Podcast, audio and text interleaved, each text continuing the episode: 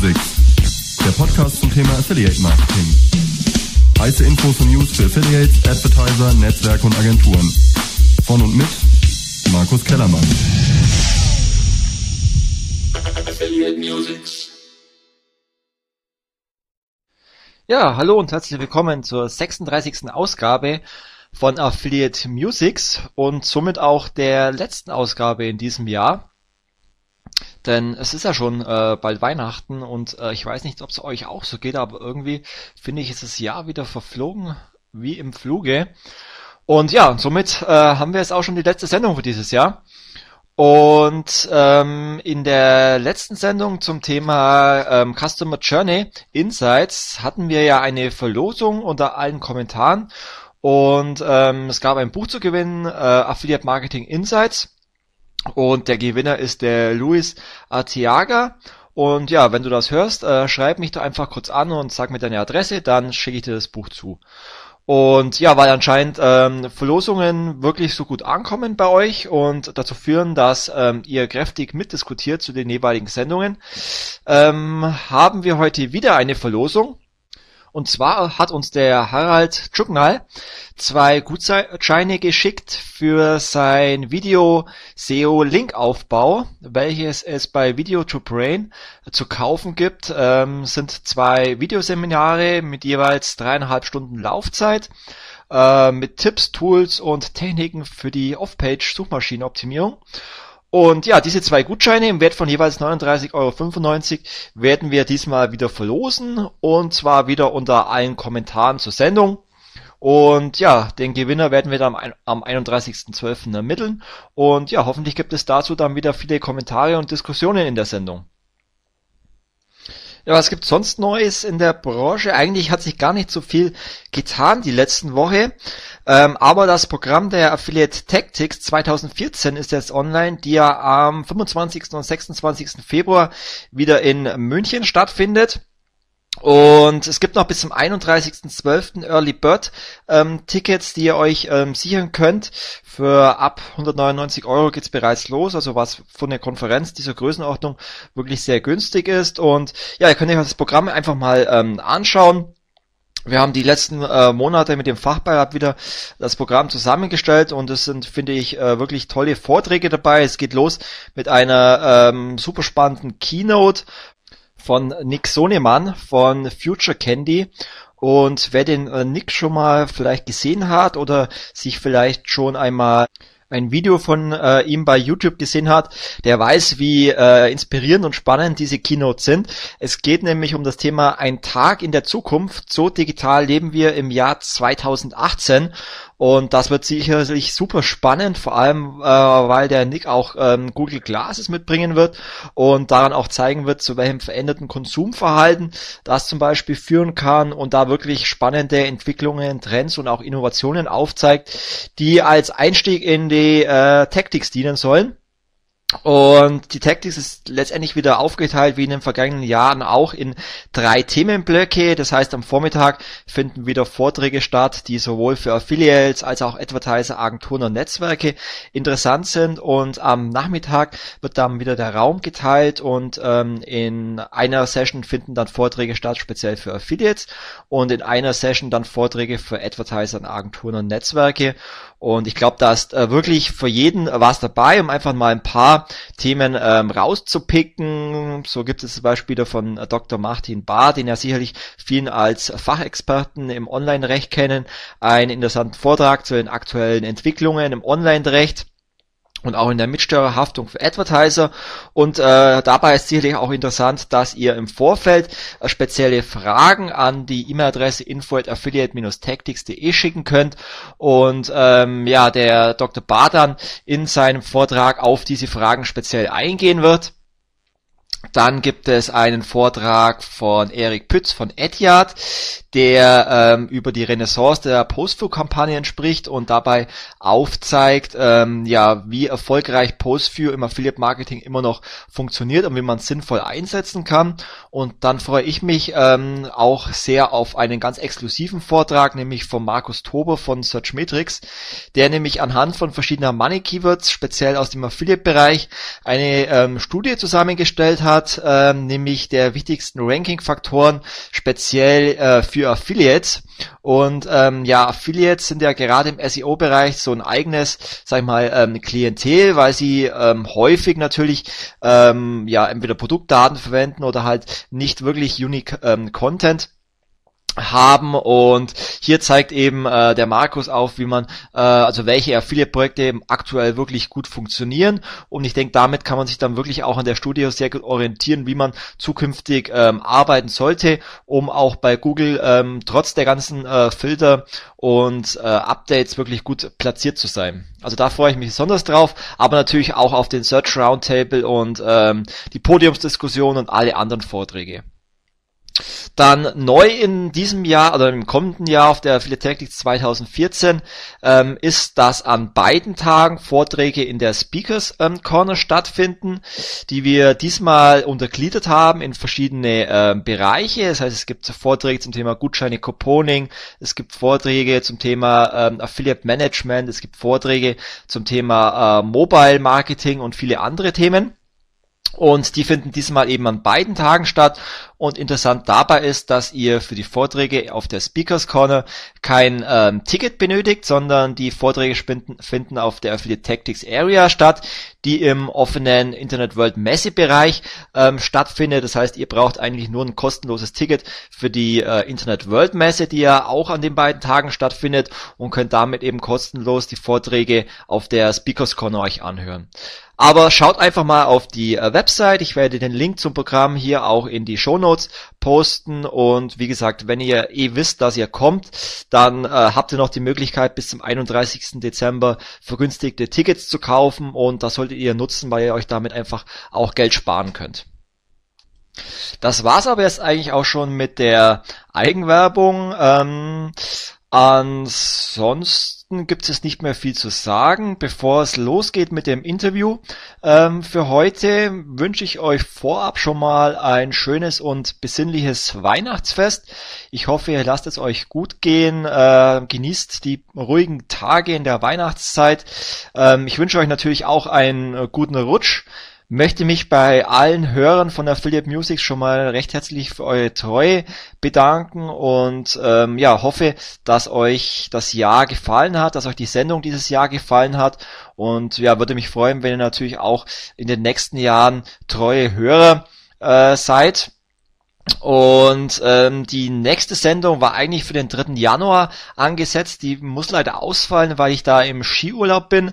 Das heißt, die nächste Sendung von Affiliate Musics gibt es dann am 31. Januar 2014 wieder hier auf Radio für SEO. Und ja, Ansonsten geht's jetzt weiter mit dem Interview, was ich geführt habe. Und nämlich, es geht um ein neues Trendthema im Affiliate Marketing. Wir hatten ja vor einigen Jahren einen sehr großen Hype im Affiliate Marketing mit ähm, Postview, also Display-Kampagnen auf Postview-Basis. Ähm, dann kam vor circa zwei Jahren kam das Thema Retargeting auch in den Affiliate-Kanal ähm, seit circa einem halben Jahr ähm, kam dann auch die Displaywerbung über Realtime Bidding dazu und ähm, in dem Interview geht es jetzt um den neuesten Trend, nämlich Predictive Retargeting. Das heißt, ich kann den ähm, potenziellen Kunden schon vorab abholen und bewerben, bevor der Kunde überhaupt auf meiner Website war.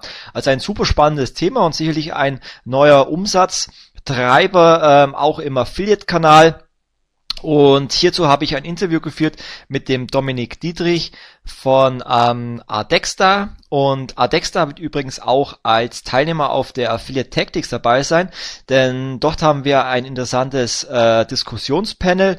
Es werden sich nämlich drei verschiedene Startups vorstellen mit unterschiedlichen Geschäftsmodellen, die sehr viel Potenzial auch im Affiliate Marketing haben. Das Ganze wird moderiert werden vom André Alpa, also sicherlich super spannend.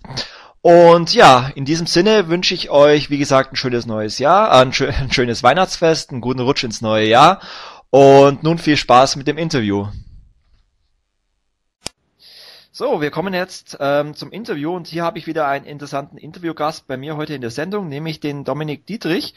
Und ja, ich sage erstmal Hallo Dominik. Ähm, vielleicht stellst du dich erst einmal den Hörern von Affiliate Music kurz vor, damit ähm, die auch erfahren, wer du bist, was du machst, woher du kommst und damit sie dich einfach ein bisschen besser kennenlernen. Ja, hallo Markus. Erstmal ja, vielen Dank für die Einladung. Ja, mein Name ist Dominik Dietrich, ich bin 29 Jahre alt, in München geboren, habe dort äh, dann auch Philosophie studiert und schon während dem Studium, damals wusste ich noch gar nicht, was ich genau machen möchte, äh, Studentenarbeitsmarkt gesehen, Job für Online-Marketing, äh, 2005 bei TradeDoubler als Praktikant angefangen, danach äh, habe ich einen Abstecher im Bereich Display Advertising gemacht bei äh, Adviva. War dann noch drei Jahre in der SEO-Agentur und habe dann schließlich nochmal zweieinhalb Jahre auf Kundenseite bei Maxstar gearbeitet. Genau, bin dieses Jahr dann noch von ähm, München nach Berlin gezogen. Habe eigentlich immer gedacht, das Schönste an Berlin sei die A9 nach München, aber äh, ja, habe die Stadt wirklich lieben gelernt und bin jetzt hier sehr gerne, habe auch vor, noch erstmal hier zu bleiben. Okay, ja, hört ja schon mal nach einem spannenden äh, Werdegang aus äh, an. Ähm, du hast Philosophie studiert und dich hat's dann doch in die Affiliate-Branche irgendwie verschlagen. Ja, äh, liegt wahrscheinlich daran, dass ich nicht gut genug Autofahrer und Taxifahrer werden zu können. Nee, hat, hat mir einfach damals gefallen, als ich jetzt bei Tradable ankam mit so einem äh, kleinen, äh, viel zu kleinen und warmen Polyesteranzug, war 30 Grad, kam ich rein und es waren junge Leute in Shorts und Flipflops unterwegs. Ähm, fand ich cool und äh, ja, habe dann einfach die Affiliate-Branche äh, so kennen und lieben gelernt. Okay, wann warst du bei Tradable?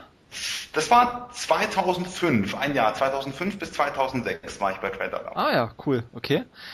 Ähm, ja, und dann ähm, hast du dich dieses Jahr nach deinem Werdegang entschieden, okay, du machst dich jetzt selbstständig mit einem äh, eigenen Startup und mhm. ähm, hast dann die Adexta gegründet. Wie, wie kam es denn dazu? Also wieso hast du dich dann ähm, entschieden, dich selbstständig zu machen? Und weil du weißt, ich habe ja einen ähnlichen Prozess hinter mir. Ich war ja auch ähm, sieben Jahre lang im Angestelltenverhältnis, äh, habe mich dann auch dazu entschieden, äh, mich selbstständig zu machen. Also ist auf jeden Fall eine, eine interessante Entscheidung und auch ein interessanter Prozess. Aber wie, wie kam es bei dir dann zu der Entscheidung? Kam letztlich dazu, dass ich dann bei meinem letzten Arbeitgeber bei Maxter, also sowohl äh, intern als auch bei der Betreuung der externen Kooperation mit Agenturen und äh, ähm, Affiliates eigentlich immer mit Unternehmern zu tun hatte und das hat mich nicht unbeeindruckt gelassen. Das hat mir wirklich äh, hat mir gefallen, wie die einfach die Möglichkeit haben, was zu entscheiden, eine eigene Strategie zu entwerfen, zu verfolgen und wirklich was zu schaffen, zu formen. Und das hat mich dann wirklich letztlich dazu gereizt, den Schritt äh, zu gehen. Okay, ja, ist interessant, weil ähm, also bei, bei mir war es halt ähnlich. Also ich, ich finde, es ist schon ja ein gewisser Unterschied, wenn, wenn du irgendwo im Angestelltenverhältnis bist, wo man zwar in unserer Branche trotzdem sehr, sehr viele äh, Freiheiten äh, genießen kann und sich selbst auch verwirklichen kann. Also bei mir war es zumindest so. Aber wenn man dann doch die, die Möglichkeiten sieht, die es generell in der Branche gibt und äh, man auch viele Ideen hat, um sich zu verwirklichen, dann ist es, glaube ich, ähm, trotzdem ein guter Schritt, äh, sag ich mal, in die Selbstständigkeit ähm, zu wechseln. War, war es schwer für dich, ähm, sich von der Festanstellung zu lösen und dann in die Selbstständigkeit zu gehen? Hm, ja und nein. Also einerseits war da wirklich der Wunsch eben nach dieser Selbstverwirklichung, der immer, immer stärker aufgekommen ist. Andererseits muss man dazu sagen, dass ich wirklich einen sehr guten Arbeitgeber hatte. Also ich war auch zufrieden. Und nach allen irgendwie den Abwägungen von Pro und Contra ist dann letztlich der finale Schritt gefallen, aber der war sehr schwer. Ich weiß, es war Ende Dezember, als ich dann letztlich die Kündigung bei der Post eingeschmissen habe auf den letzten Metern, hatte ich wirklich definitiv weiche Knie ähm, und muss auch ganz klar sagen, also es war eine Entscheidung für die Selbstständigkeit und nicht gegen den Arbeitgeber. Weil ich im Angestelltenverhältnis bleiben wollen, wäre ich auch dort geblieben. So war es einfach dann äh, der Wunsch, einfach in die Selbstständigkeit zu gehen, einfach stärker. Okay. Ja, und dann hast du die äh, Adexa GmbH gegründet. Also ein spezielles Unternehmen, welches ähm, ja auf, auf RTB Data Service spezialisiert ist. Wie kam es genau dazu, in dem Segment jetzt tätig zu werden? Also welche Erfahrungen von dir sind damit eingeflossen und ähm, ja, wie, wieso gerade ähm, RTB? Ähm, ja, also was mich ähm, damals immer gestört hat äh, bei meinem letzten Arbeitgeber war im, im Display-Bereich, dass wir Bewerbung gebucht haben, dass wir immer, immer so große Streuverluste hatten. Das war nervig. Äh, ich habe noch andere ähm, Projekte, ähm, die ich betreibe und da haben wir dann auch Display-Werbung geschaltet. Und wenn man das eigene Geld verprasst und sieht, äh, es passiert kaum was, ärgert es natürlich einen noch mehr. Und deswegen einfach ähm, die äh, Überlegung, wirklich die Nutzer zu äh, targeten, die man unbedingt will. Ähm, letztlich war es einfach für uns interessant, die Charakteristik und die Interessen der Nutzer herauszufinden, um möglichst eine zielgerechte Werbung auszusteuern. Und RTB ist eine der Kanäle, die wir dafür benutzen, weil es einfach äh, eine sehr große Reichweite äh, ermöglicht zu einem verhältnismäßig äh, guten Preis. Okay, du hast gra gerade gesagt wir, das heißt die Adexta sind, äh, wie viele Gesellschafter seid ihr? Wir sind zu dritt. Zu dritt. Und äh, wie habt ihr eure Bereiche aufgeteilt? Also äh, einer ist wahrscheinlich für technisch zuständig, ähm, einer für, für äh, Sales und Vertrieb oder wie habt ihr das Ganze aufgeteilt? Genau, ähm, einer ist ein Techniker, der andere steht uns mit seinem Know-how aus äh, als Vermarkter zur Verfügung und äh, ich bin dann quasi äh, auf dem ja, Vertrieb, äh, Sales und äh, darf solche Interviews mit dir führen. Okay. Und kanntet ihr euch schon vorher? Also das heißt, äh, habt ihr habt ihr vorher schon ähm, ähm, im Jobmäßig irgendwas zusammen zu tun gehabt und habt seid, habt ihr dann euch irgendwie mal getroffen und seid ihr beim Bier, beim Bier auf die Idee gekommen, jetzt jetzt könnten wir irgendwie eine Company gründen oder wie kam das? Tatsächlich war es so, ja. Ähm, tatsächlich, wir haben, ich kannte die, äh, die beiden Jungs schon durch die äh, Geschäftsbeziehung von Maxter, haben jetzt nicht so intensiv zusammengearbeitet im Bereich, aber ähm, genau, das war tatsächlich bei einem launigen Bier äh, über mehrere Abende, man sich immer wieder getroffen, Gedankenaustausch stattgefunden und ja, dann letztlich war auch die, die Entscheidung für mich, äh, nach äh, Berlin zu gehen, äh, auch daran begründet, äh, da die Jungs leben und ich auch einfach mal auch raus wollte aus München um mich äh, daher wirklich jetzt mal voll auf den Job konzentrieren zu können. Okay, aber jetzt muss ich noch ein bisschen äh, rumhaken auf, auf dem mhm. Thema ähm, Selbstständigkeit, weil, ähm, wie gesagt, ich habe den Prozess schon hinter mir, aber es gibt ja viele Hörer, die ähm, scheuen den, den Schritt in die Selbstständigkeit, was ich von vielen Leuten weiß. Aber jetzt gerade auch in deinem Fall ist es ja doch ein mutiger Schritt. Also wenn du sagst, okay, du, du kanntest zwar die, die beiden anderen Jungs, aber jetzt noch nicht so intensiv, aber habt euch dann trotzdem entschieden, eine eigene Company zum Gründen. Aber es ist ja dahingehend schon, ähm, sage ich mal, mutig, weil du ja nicht weißt in dem Moment, okay, äh, läuft die Firma gut, ähm, habe ich dann wirklich auch äh, im Aufbau der, der Company ein, ein, ein, gutes, ein, gesichertes Einkommen. Äh, ähm, habt ihr da einen entsprechenden Businessplan gemacht oder habt, seid ihr da einfach ins Kalte gesprungen? Wie, wie bist, bist du da vorgegangen? Ähm, also, also einführend mal äh, muss man dazu sagen, ich habe mir das überlegt, ich habe so eine, eine Chance, die kommt, bietet sich nicht allzu oft und ähm, ich bin auch persönlich der Überzeugung, desto älter man wird, desto schwieriger wird es eine Entscheidung. Man steigt natürlich auch ähm, in, in seinen Jobs nach, äh, nach oben, man wird ja auch verwöhnt, das Gehalt steigt, vielleicht bekommt man einen Firmenwagen, dann hat man äh, eventuell noch äh, Frau und Kind, das sind alles Faktoren, die machen es nicht, leichter. Hochachtung vor die Leuten, die es dann dennoch machen. In meinem Fall, ich war damals 28, ledig, frei, äh, wollte einfach äh, was bewegen dann war natürlich die Entscheidung für mich gefallen, das zu machen. Ähm, Businessplan, äh, trotz aller Romantik, ja, haben wir gemacht. Äh, das gehört dazu. Ähm, halte ich auch für einen sehr wichtigen Prozess, dass man sich dann nicht Hals über Kopf in ein Abenteuer äh, reinstößt. Obwohl ich auch sagen muss, ein Tipp an diejenigen, die sich das überlegen, äh, es muss immer einen Plan B geben, weil es läuft nicht so, wie man sich es in einem Businessplan ausgedacht hat gibt immer wieder Veränderungen und daran liegt, glaube ich, auch eine, eine Kunst, damit umzugehen. Okay. Und seid ihr dann komplett eigenfinanziert oder habt ihr äh, Venture Capital mit dabei?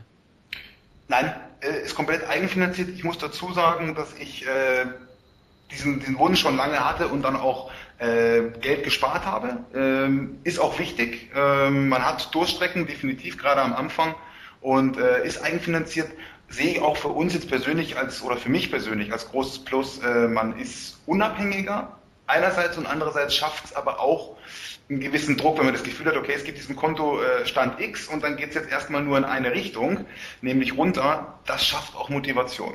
Ja, das heißt, jeder von euch hat letztendlich dann 33 Prozent an der GmbH, oder? Richtig. Okay.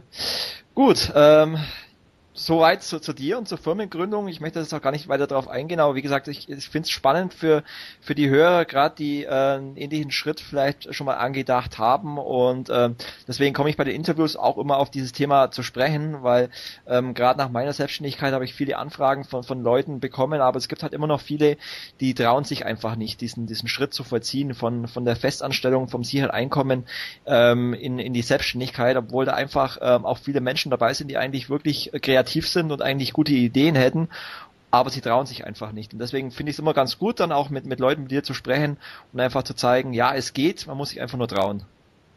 Richtig. Aber kommen wir mal eigentlich auf euer, auf eure Company oder auf euer eigentliches Thema ähm, zurück, denn darum sollte eigentlich hauptsächlich ein Interview gehen, nämlich um äh, euer Hauptthema, äh, nämlich Predictive äh, Retargeting oder auch wie es ja auch häufig genannt wird, äh, Pre-Targeting, was ja momentan einfach ein sehr großes Trendthema ist äh, in der Online-Branche. Äh, wie siehst du denn da generell den Markt in dem Bereich? Wie entwickelt sich denn der?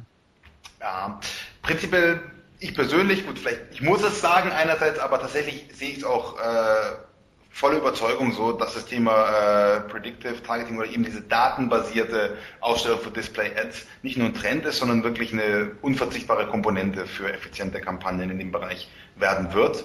Ähm, wir sehen es in Amerika, da geht der Trend eben ganz klar weg vom klassischen Targeting, vom reinen Targeting, Targeting das eben nur auf äh, Bewegungsprofilen und Annahmen ausgelegt ist und entwickelt sich eben stark zu diesem Data-Driven Display Advertising, wie es die Amerikaner nennen. Also eben diese Methodik, äh, Ads auszusteuern und das auf Basis von harten Nutzerprofildaten, die man gewonnen hat.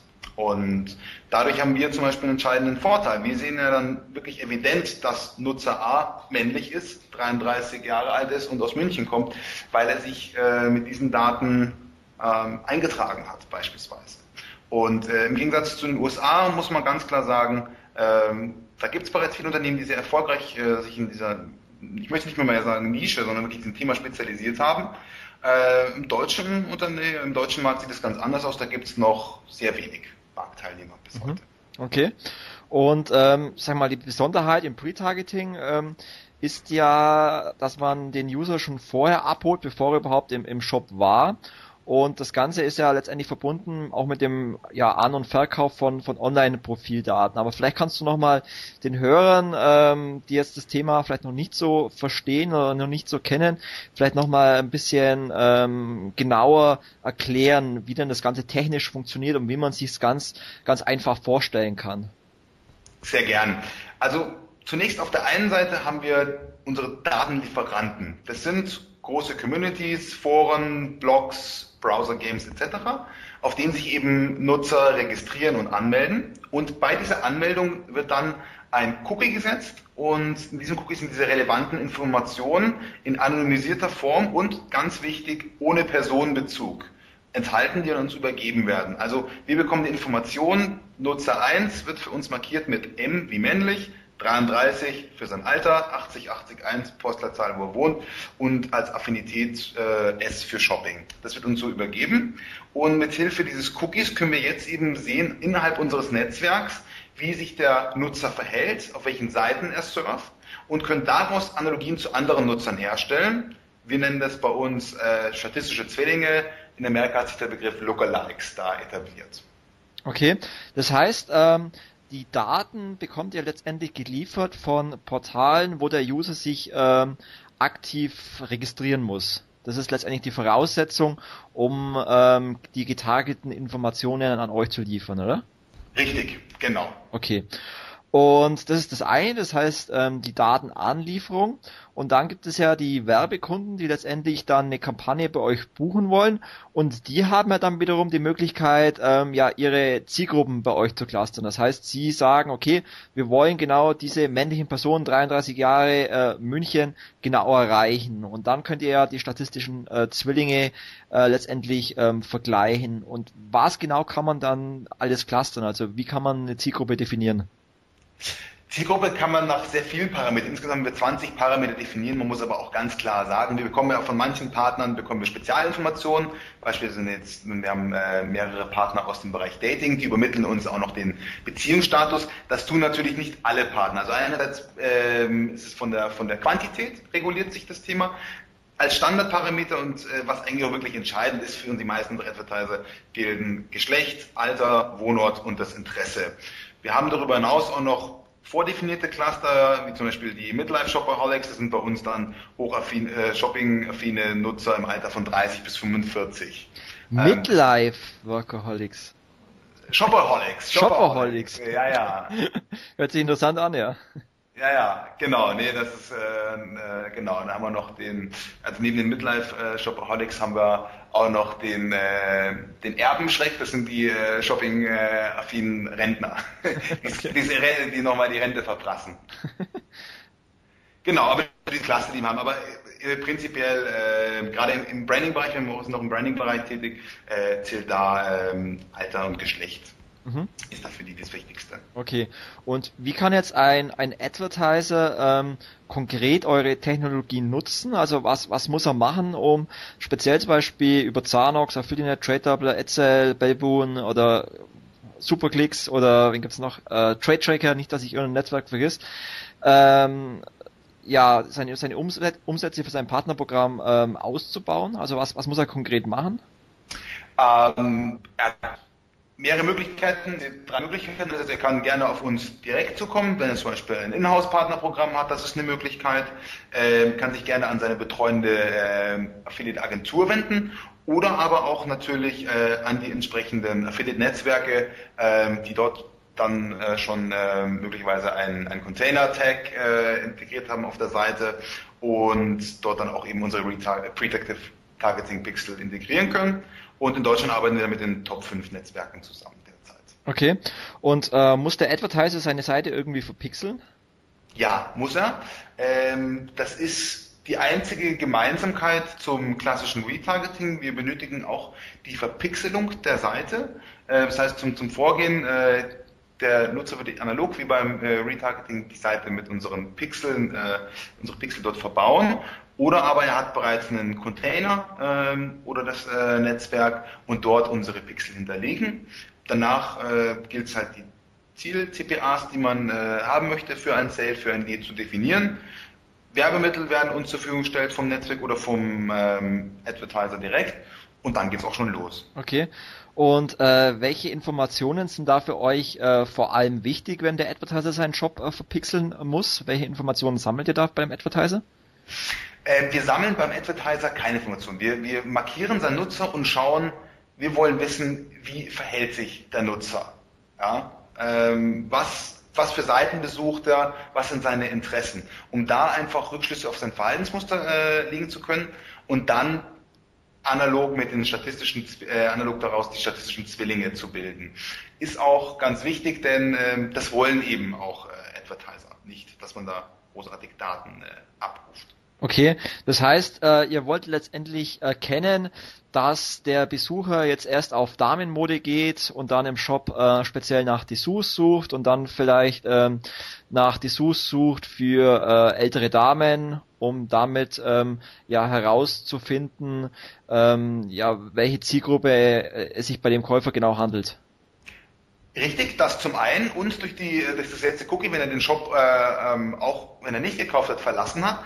Ähm, einer der äh, von, unserer Alexa äh, Teilhaber hat ein großes äh, Netzwerk. Das heißt, wenn wir den dann wieder finden auf verschiedenen Seiten, wird das äh, Bewegungsprofil immer deutlicher für uns und wir können ihn dann sehr klar identifizieren und daraus dann Rückschlüsse für die statistischen Zwillinge ableiten. Mhm, okay.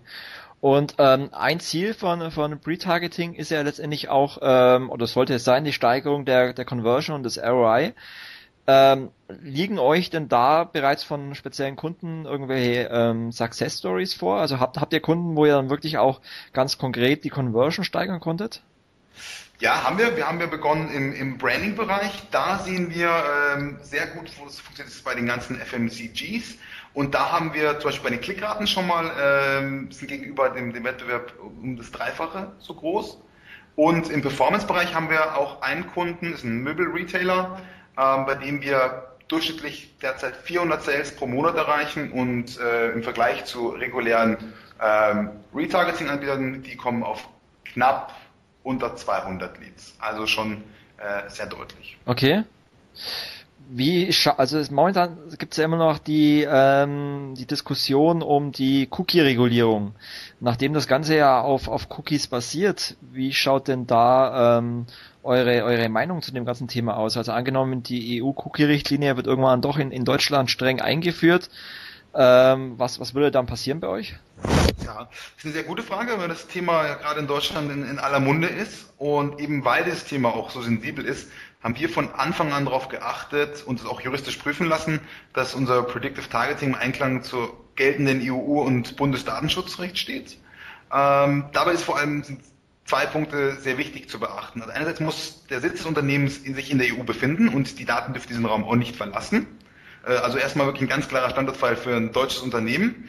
Und zweitens, die Erhebung der Daten darf eben ausschließlich in anonymisierter Form und ohne Personenbezug erfolgen. Das ist Stand heute. Ja, du hast recht. Ähm, wenn sich das äh, vollzieht, was äh, androht über die neuen Richtlinien, muss man ganz klar sagen, das wird uns treffen, genau wie den Rest der Branche. Es wird sehr schwer. Ähm, sorgt einerseits für Chancengleichheit, weil alle mit demselben Problem äh, zu kämpfen haben. Sorgt auch bei uns natürlich dazu, dass sich gerade die Technik äh, sehr motiviert, sich da auch alternativen Markierungsmöglichkeiten äh, hinzugeben. Stand heute ist, dass wir aber noch keine eins zu eins übertragbare Alternative haben. Okay. Also äh, das Problem besteht ja ist nicht nur bei, bei der Cookie-Regulierung durch die EU, sondern zum Beispiel auch ja durch durch ähm, Browser-Umstellungen, zum Beispiel ähm, wenn, der, wenn der Firefox seine Ankündigung doch irgendwann mal äh, wahr macht, was, was ja immer noch nicht passiert ist, dass sie zum Beispiel ähm, Third-Parties äh, Cookies blocken, dann, dann wäre das ja, sage ich mal, auch letztendlich ein Problem für euch. Das ist äh, definitiv ein Problem. Da gibt's jetzt ähm, Ansätze, ähm, die sind noch nicht konkret. Technik ist da Überlegung mit, mit Fingerprinting äh, sich ein, was einfallen zu lassen, ähm, aber ist noch nicht konkret und ähm, würde uns, denke ich, vor eine große Herausforderung stellen, muss man äh, auch ganz ehrlich sagen. Mhm, okay. Ähm, ich habe ja vor, vor, vor kurzem einen Vortrag gehalten auf der ähm, SEOCom in, in Salzburg. Da ging es ja auch um, um Datenschutzrecht und Tracking-Alternativen.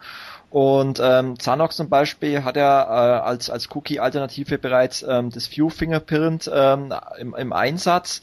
Das heißt, es werden äh, nicht nur Fingerprints gemessen bei, beim Klick, sondern auch für, für View-Cookies ähm, was natürlich eine ganze Datenmenge ist, die man, die man da tracken kann. Aber ähm, es gibt da auch eine, ähm, eine Studie dazu, dass 83 Prozent ähm, der Transaktionen auch mit Fingerprint äh, gemessen werden können.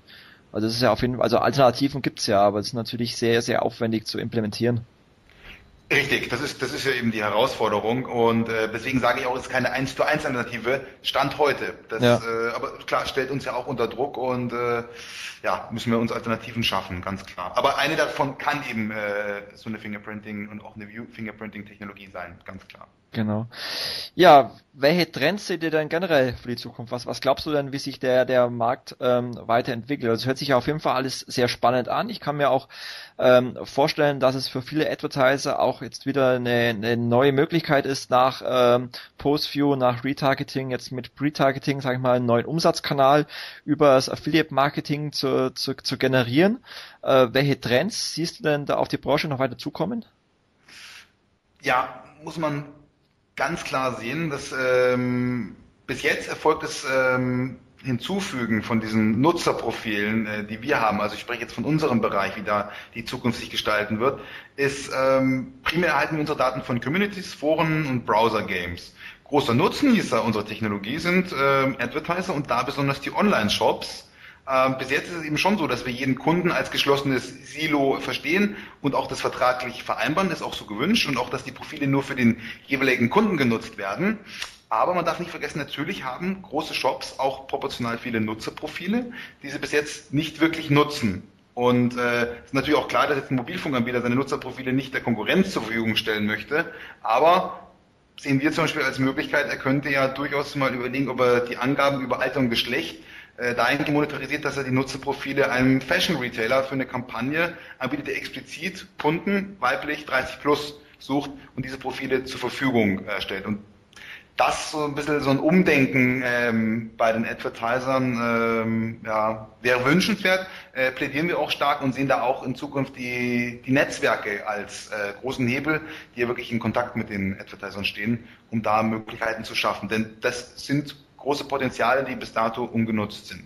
Okay.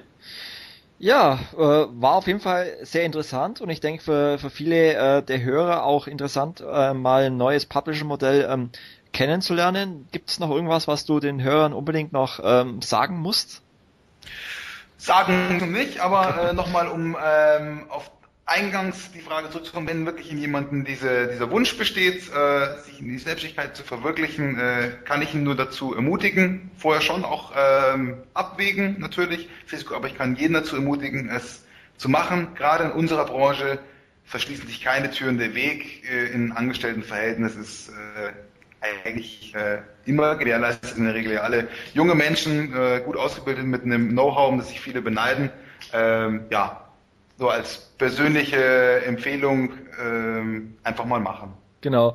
Und äh, wer jetzt aktiv äh, Predictive Targeting mit euch ähm, ja nutzen möchte, wie kann man dich erreichen? Wo kann man dich erreichen? Wann kann man dich erreichen? Mich kann man jederzeit erreichen, bin äh, zu finden auf äh, Xing. Äh, meine Kontaktdaten stehen natürlich auch auf adexta.com, auf unserer Homepage, sind auch in den Netzwerken äh, hinterlegt, die Kontaktdaten. Also äh, wer mich sucht, der findet mich. genau. Und Oder er wendet sich an dich und du gibst ihm die Kontaktdaten auch gern durch. Genau. Und äh, zudem bist du ja auch ähm, Teilnehmer im äh, großen Startup-Panel auf der Affiliate Tactics im äh, Februar ähm, den wir erstes, äh, erstmals auf der Affiliate Tactics durchführen. Das heißt, äh, wir haben dort einen Diskussionspanel moderiert vom, vom André Alpa, ähm, bei dem sich verschiedene äh, Startups und neue Publisher-Modelle äh, vorstellen werden und diskutieren werden. Und ja, dort wirst du ja auch ähm, Teilnehmer sein. Doch könnte ich dann die äh, Hörer auch mal persönlich hören. Richtig, freue mich auch schon drauf. Einerseits erstmal, dass ich in so einer Veranstaltung als Redner auftrete, andererseits komme ich auch immer gerne runter nach München, da gibt's wenigstens vernünftiges Bier. Alles klar, dann sage ich schon mal äh, vielen Dank für das interessante Interview. Wünsche ähm, euch auf jeden Fall äh, noch viel Erfolg mit eurem tollen Startup und ja, bin gespannt, wie sich euer Unternehmen weiterentwickelt. Vielen Dank, Markus, und dann spätestens bis kommenden Jahr auf der Tactics. Genau, danke. Ciao. Ciao.